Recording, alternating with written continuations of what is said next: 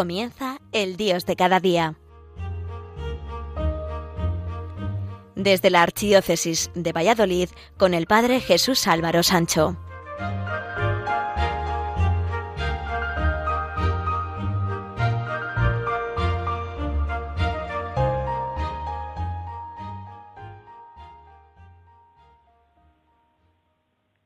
Queridos amigos de Radio María, estamos a punto de concluir el año litúrgico y de comenzar un nuevo año, pues el próximo domingo celebramos ya el primer domingo de Adviento. Pronto comenzaremos el Adviento y la celebración de la Navidad y cerraremos el año civil, pero nosotros podemos seguir y estar como hasta ahora, sin acabar de convertirnos. Por eso nos urge volver de nuevo la mirada hacia el Señor y pedirle de nuevo, como seguramente tantas veces hemos hecho, o pedirle por primera vez, si no lo hemos hecho antes, que nos ayude a entender que Él es el camino, la verdad y la vida. Las cosas más importantes son las primeras que debemos de cuidar y potenciar. Hay que empezar por las cosas que dan sentido a la vida, las que nos hablan de vida eterna y en abundancia, y luego ver los medios para que realmente Dios sea el centro de nuestra vida. Lo que no hagamos ahora quizá no lo hagamos nunca. Siempre estamos a tiempo para convertirnos a Dios, pero quizá no estemos a tiempo si lo dejamos para otro momento o circunstancias que quizá nunca lleguen.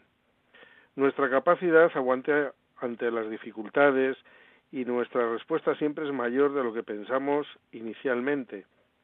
Dios nos ha creado capaces de superar dificultad y lo mejor de todo superarnos a nosotros mismos.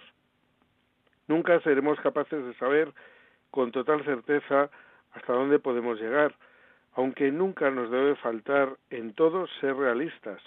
No podemos pensar que todo lo podemos, sino confiar en que todo lo podemos, pero con Dios. Cuentan que un experto asesor de empresas en gestión del tiempo quiso sorprender a los asistentes en su conferencia. Sacó de debajo de su escritorio un frasco grande de boca ancha. Lo colocó sobre la mesa junto a una bandeja con piedras del tamaño de un puño y preguntó ¿Cuántas piedras piensan que pueden caber en el frasco? Después de que los asistentes hicieran sus conjeturas, empezó a meter piedras hasta que llenó el frasco. Luego volvió a preguntar, ¿ahora está lleno? Todo el mundo lo miró y afirmó que sí. Entonces sacó de debajo de la mesa un cubo con gravilla. Metió parte de la gravilla en el frasco y lo agitó. Las piedrecitas penetraron por los espacios que dejaban las piedras grandes. El experto sonríe con ironía y repitió la pregunta. ¿Ahora por fin está lleno? Esta vez los oyentes dudaron. Tal vez no, dijeron algunos. Ah, bien, y puso en la mesa un cubo de arena que comenzó a volcar en el frasco. La arena se filtraba en los pequeños recovecos que dejaban las piedras y la grava. Ahora ya sí definitivamente está lleno, preguntó de nuevo. No, exclamaron los asistentes. De nuevo tomó una jarra de agua de un litro que comenzó a verter en el frasco. Y preguntó, bueno, ¿qué hemos demostrado? Uno de aquellos participantes respondió que no importa lo llena que esté tu agenda, si lo intentas siempre puedes hacer que quepan más cosas. Concluyó el experto, lo que esta lección nos enseña es que si no colocas las piedras grandes primero, nunca podrás colocarlas después. Y ahora, ¿Cuáles son las grandes piedras en tu vida? Tu familia, tus hijos, tus amigos, tus sueños, tu salud, la persona amada y por supuesto lo más importante, Dios, que es el que da sentido a todo lo demás. Recuerda, pon esas piedras primero, el resto encontrará su lugar. Siempre tendremos motivo para hacer huecos en nuestra vida o para vaciar aquello que no nos sirve para nada, pero ocupa mucho sitio. Y también es importante saber que unos dependemos de otros. No todo lo podemos, no todo lo sabemos y no todo lo tenemos aprendido. Siempre nos queda algo por aprender y siempre tendremos necesidad de ser ayudados. Buscar a Dios no sería posible si antes algunos no nos hubiesen abierto camino para llegar hasta Él. La lectura del Evangelio, una predicación edificante, un amigo que nos habla de una experiencia con Dios, una contemplación profunda de la naturaleza, todo puede hablarnos de Dios. Pero hay dos virtudes que no nos pueden fallar, la perseverancia y la fidelidad. Sobre la perseverancia, estos días lo hemos escuchado, y decía el Señor, la perseverancia salvará vuestras almas. La perseverancia es una virtud que ayuda al hombre a no impacientarse por la tardanza en conseguir un bien muy deseado. Con la perseverancia se aportan y superan cansancios y desánimos, y también las tentaciones de abandonar lo emprendido, con tal de alcanzar un buen fin. Y por virtud de felicidad debemos entender el cumplir lo prometido, el compromiso adquirido. En la vida no se trata de comenzar obras buenas, incluso aunque comencemos muy bien, sino en terminar, en llevar a cabo lo iniciado, cumplir hasta el final. Jesús nos muestra en diversos lugares del Evangelio que la perseverancia y la fidelidad son esenciales, como por ejemplo en el texto evangélico del joven rico que se presentó a Jesús para pedir consejo en su deseo de perfección, pero su corazón estaba dominado por las riquezas. Es mejor tener mal comienzo y buen fin, porque siempre estamos a tiempo de convertirnos, de volver nuestra mirada al Señor, como por ejemplo ocurrió con María Magdalena, Zaqueo, el buen ladrón, o Saulo de Tarso, nuestro San Pablo. Tardaron en encontrar a Jesús, pero cuando le hicieron cambiaron radicalmente su vida y con perseverancia y fidelidad encontraron al que realmente estaba buscando. Si en la vida no podemos vivir sin agua, en la vida espiritual no podemos vivir sin Dios. Necesitamos continuamente ir a beber a las fuentes de agua viva. Necesitamos volver siempre nuestra mirada hacia Dios. Cuentan que un día un hombre heredó un vasto territorio yermo y seco formado por interminables dunas de arena. Con el fin de sacar algún rendimiento de aquel terreno decidió buscar agua y así comenzó a cavar un pozo.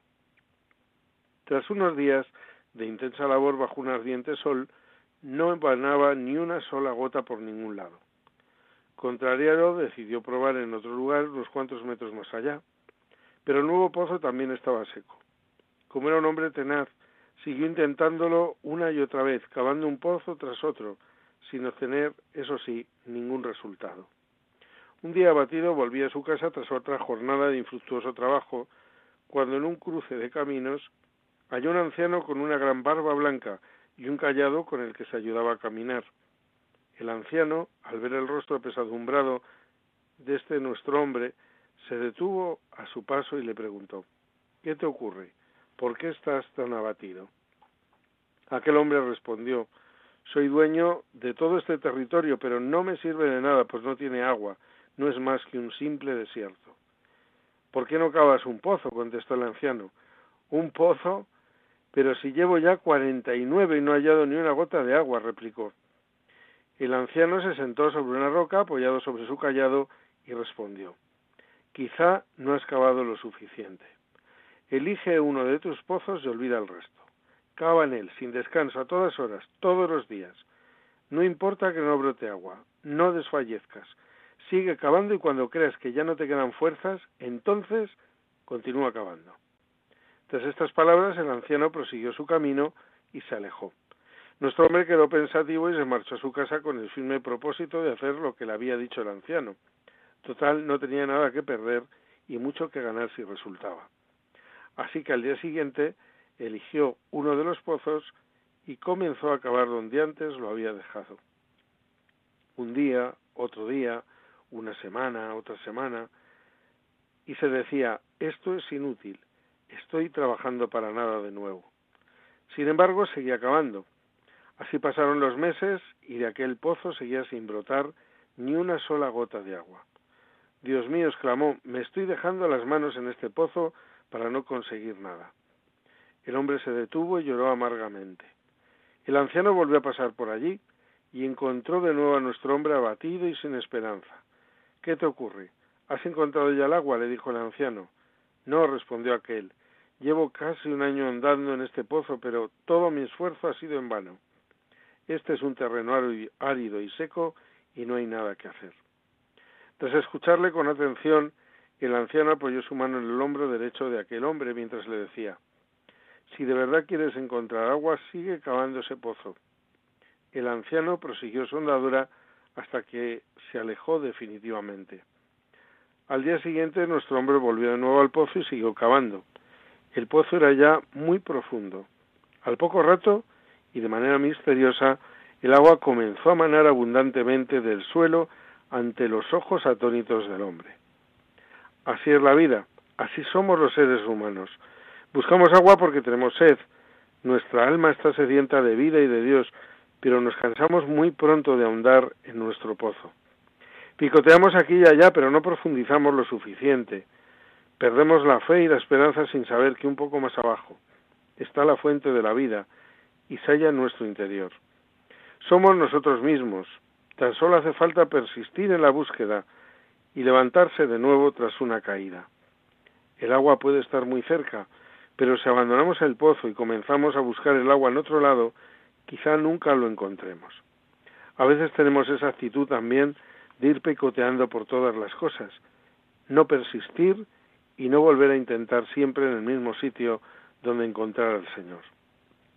La perseverancia en la fidelidad nos tiene que llevar a decir continuamente, hemos de ser fieles a Dios, fieles a la Iglesia nuestra Madre, fieles a, a, los compromisos de vida cristiana, fieles a nuestra misión en la Iglesia y en el mundo, fieles a nuestra vocación, fieles a nuestro ser, imagen y semejanza de Dios que nos ha creado a imagen y semejanza de lo que Dios es, que es amor.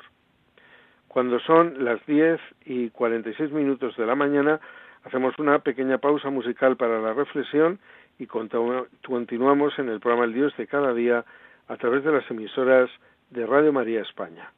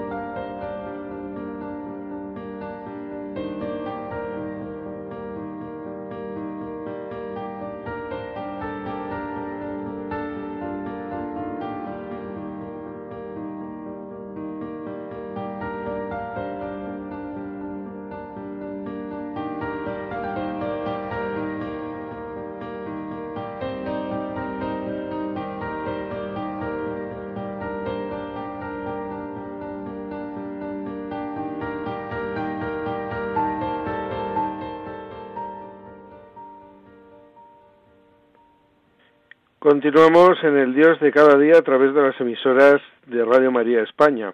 Hoy estamos hablando de la perseverancia y la fidelidad, dos virtudes cristianas que nunca nos deben de faltar para conseguir llegar a la meta que no es otra que el propio Cristo, que nos quiere junto a sí, para que seamos felices eternamente. Y son dos grandes virtudes que deberíamos cuidar en este tiempo de Adviento que vamos a comenzar en breve. Un gran enemigo de la perseverancia y la fidelidad cristiana son el orgullo y la envidia, porque hace que nos desanimemos viendo cómo a otros les va supuestamente mejor, mientras nosotros, que nos consideramos los mejores, no tenemos esa suerte. Para el envidioso siempre hay algo que les hace no ser felices, porque solamente ven las cosas de los demás sin fijarse en las suyas. Así nos pasa también a los cristianos que vemos y no solamente en las cosas materiales, sino también en las espirituales, a los demás con más suerte que la nuestra. Y la envidia empieza a corroer nuestra vida. Podemos fijarnos en que se les aprecia el trabajo que realizan más que a nosotros, que tienen mejores puestos en la parroquia o una consideración mayor a nivel social, que lo que dicen, como decimos popularmente, va más a misa, etcétera. Todo eso incluso nos puede hacer dudar de Dios, de su amor por nosotros y de su justicia. Y por si fuera poco, eso nos hace sufrir hasta tal punto que nos hace perder la paz interior. En esa envidia por los otros tenemos nuestra penitencia, nada más lejos de la realidad, pues Dios nos ama infinitamente más que nosotros mismos nos podamos amar, y no por lo que somos capaces de hacer, a fin de cuentas es un regalo suyo lo que tenemos. Un pequeño cuento titulado La montaña orgullosa nos puede ayudar a entenderlo. Esto ocurrió hace mucho tiempo. Hubo un planeta pequeñito, muy joven, completamente liso, al que le salió una montañita que creció hasta los 520 metros. Así estuvo nada menos que un millón de años. Con el tiempo comenzaron a surgir en esa llanura otras montañitas que también crecieron. La primera, irritada por la pérdida de su dominio, por ser la primera, hizo esfuerzos y creció otros 380 metros más. Y a medida que transcurría el tiempo, creció algunos metros en proporción a su orgullo. Por fin comprobó que en sus cumbres ya no había vida a causa del frío y de los fuertes vientos. En cambio, las otras montañitas se cubrían de árboles donde anidaban mil clases de pájaros y eran acariciadas por suaves brisas. Qué envidia sentían. Finalmente no lo pudo aguantar y estalló convertida en fiero volcán, envenenando el aire, matando la vida, desolando sus propias laderas, y secó y arruinó todas las montañas a su alrededor. Pasada esa furia, vio su obra y, apagándose, se arrepintió. Entonces de sus laderas brotaron lágrimas en forma de fuentes puras, a cuyas aguas regresaron de nuevo los pájaros y con ellos las semillas. Cuando se disiparon las cenizas, volvió a brillar el sol. Como su tierra era nueva, salida de las entrañas del planeta y rica en minerales y gérmenes de vida, pronto se hizo hermosa, muy verde y adornada de nubes que le dieron sombra y caricias. Su vida contagió las otras tierras y siempre vivió erosionándose calladamente, humildemente, convirtiéndose en un frondoso valle de ríos y bosques que aún hoy se puede reconocer. Los valores de la fidelidad y la perseverancia han sido constantes en la historia del cristianismo desde los primeros siglos. Esos valores han dado lugar a numerosos mártires y confesores de la fe, como los que celebramos hoy, San Andrés Dublac y compañeros mártires, y, como no, a cristianos a los que se les ha ignorado o burlado por decir con fidelidad que son cristianos y no se arrepienten de ello.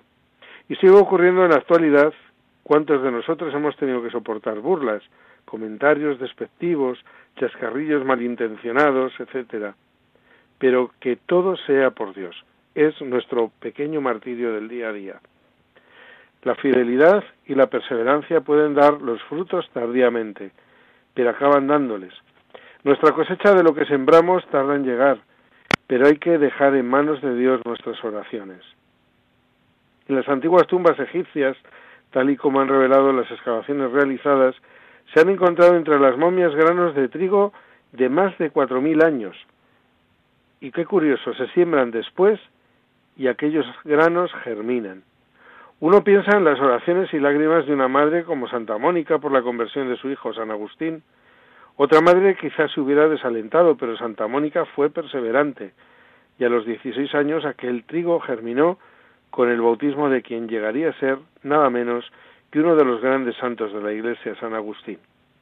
Cuando nos vienen las dificultades es más difícil perseverar, porque hay que luchar constantemente sin dejar tregua al desaliento. Nada puede humanamente animarnos para seguir adelante, pero los cristianos tenemos una meta segura, Cristo. Sabemos cuál es nuestro fin y quién está junto a nosotros para conseguirlo. Por nuestra parte, poner fidelidad y perseverancia, y el éxito está asegurado. Nuestra perseverancia salvará nuestras almas, como decía el Señor. Poco importa que otras personas o que en nuestro interior surjan voces contradictorias cuando se trata de ser más de Dios, de dejar que Él sea el dueño de nuestra vida, si vemos claramente que no hay sentido que lo contradiga. Cierto día el ojo dijo, más allá de estos valles, veo una montaña envuelta en el azul de la tiniebla. ¿No es hermosa? El oído oyó esto y tras escuchar atentamente un rato dijo, pero ¿dónde está esa montaña? No la oigo. Luego habló la mano y dijo, en vano trato de sentirla o de tocarla, no encuentro ninguna montaña por aquí. La nariz dijo, no hay ninguna montaña, no puedo olerla. Cuando el ojo se volvió hacia el otro lado, los demás sentidos empezaron a murmurar sobre su extraña alucinación y comentaban entre sí, algo le debe fallar al ojo. Podríamos decir que no todos nos damos cuenta de dónde está el verdadero camino hacia Dios si no miramos con otros ojos, con otros sentidos. Las cosas humanas muchas veces nos apartan de nuestro deseo de ser de Dios, porque esconden deseos que en realidad son tentaciones, los sentimientos de codicia, de orgullo, etcétera. Hay que saber esperar. Conviene aprender a tener paciencia. Dice Plutarco que Diógenes se puso un día a pedir limosna a una estatua de mármol. Como es de suponer, no consiguió ni un solo céntimo, pero seguía pidiendo. Alguien entonces le preguntó, ¿lo que estás haciendo no es tiempo perdido? Y Diógenes le respondió, no es tiempo perdido. Estoy acostumbrándome a recibir negativas. No te desanimes, no te pares en el primer peldaño de la ascensión. Si te salta la duda, si la tristeza golpea tu puerta, si te hiere la calumnia, levanta la cabeza con coraje y contempla el cielo luminoso y tranquilo. Aunque esté cubierto de nubes, tú sabes que estas pasarán y que el cielo volverá a estar despejado. Sigue adelante, porque todas las nubes de la existencia también pasarán y brillará de nuevo el sol de la alegría. La perseverancia y la fidelidad serán tu guía. El minuto que estás viviendo ahora es el más importante de tu vida. Donde quiera que te encuentres, presta atención a lo que estás haciendo. El ayer ya se fue de tus manos, el mañana todavía no llegó. Vive el momento presente porque de él depende todo tu futuro. Procura aprovechar al máximo el momento que estás viviendo, sacando toda la utilidad que puedas para perfeccionarte siempre más. No todo lo que nos cansa y nos hace sufrir es forzadamente un mal. Cuando los hermanos de José lo vendieron, lo que pareció mal se convirtió en un maravilloso bien, pues le dieron la oportunidad de llegar a ser nada menos que gobernador de Egipto. Ten confianza en el Padre, en Dios, que sabe sacar el bien de lo que nos parece mal, de lo que nos desanima. No desesperes, confía y sigue adelante. No te dejes abatir por la tristeza. Todos los dolores terminan. No hay mal que cien años dure. Espera que el tiempo con sus manos llenas de bálsamo traiga alivio. La acción del tiempo es infalible y nos guía suavemente por el camino seguro, aliviando nuestros dolores, así como la brisa suave mitiga el calor del verano. Antes de lo que supones, tendrás una respuesta al consuelo que necesitas. ¿Te has acordado de agradecer a Dios por el aire que respiras desde que naciste sin que te haya faltado jamás? El aire está siempre a tu disposición y gratuitamente. Agradece también a Dios por el agua que te quita la sed, por el sol que te ilumina el día, dándote la oportunidad de trabajar, por la noche que te proporciona el reposo, la salud, la alegría, los amigos. La gratitud es una obligación que no debemos olvidar jamás porque no dejar de ver lo que falta y poner nuestra atención y agradecimiento en lo que tenemos. Es una manera de dejar de darle fuerza a lo negativo y transportar nuestras energías hacia las cosas positivas. Esa es la forma en que lo positivo se agranda y lo negativo se empequeñece. Es abrir el canal para que la abundancia divina descienda sobre ti y la abundancia no es solo material. Bendecir es multiplicar. Y nunca temas perder lo que tienes. El temor es lo contrario al amor y abre la puerta a lo negativo. Simplemente bendice y agradece lo que Dios puso a tu disposición en esta vida, para tu uso. Bendice y agradece, y sé fiel y perseverante. Eso abre todas las puertas. Y hasta aquí ha llegado por hoy el programa El Dios de cada día a través de las emisoras de Radio María. Recuerden que volveremos a estar con todos ustedes dentro de aproximadamente cuatro semanas. Hasta entonces, Disfruten de un intenso y comprometido adviento y felices días a todos.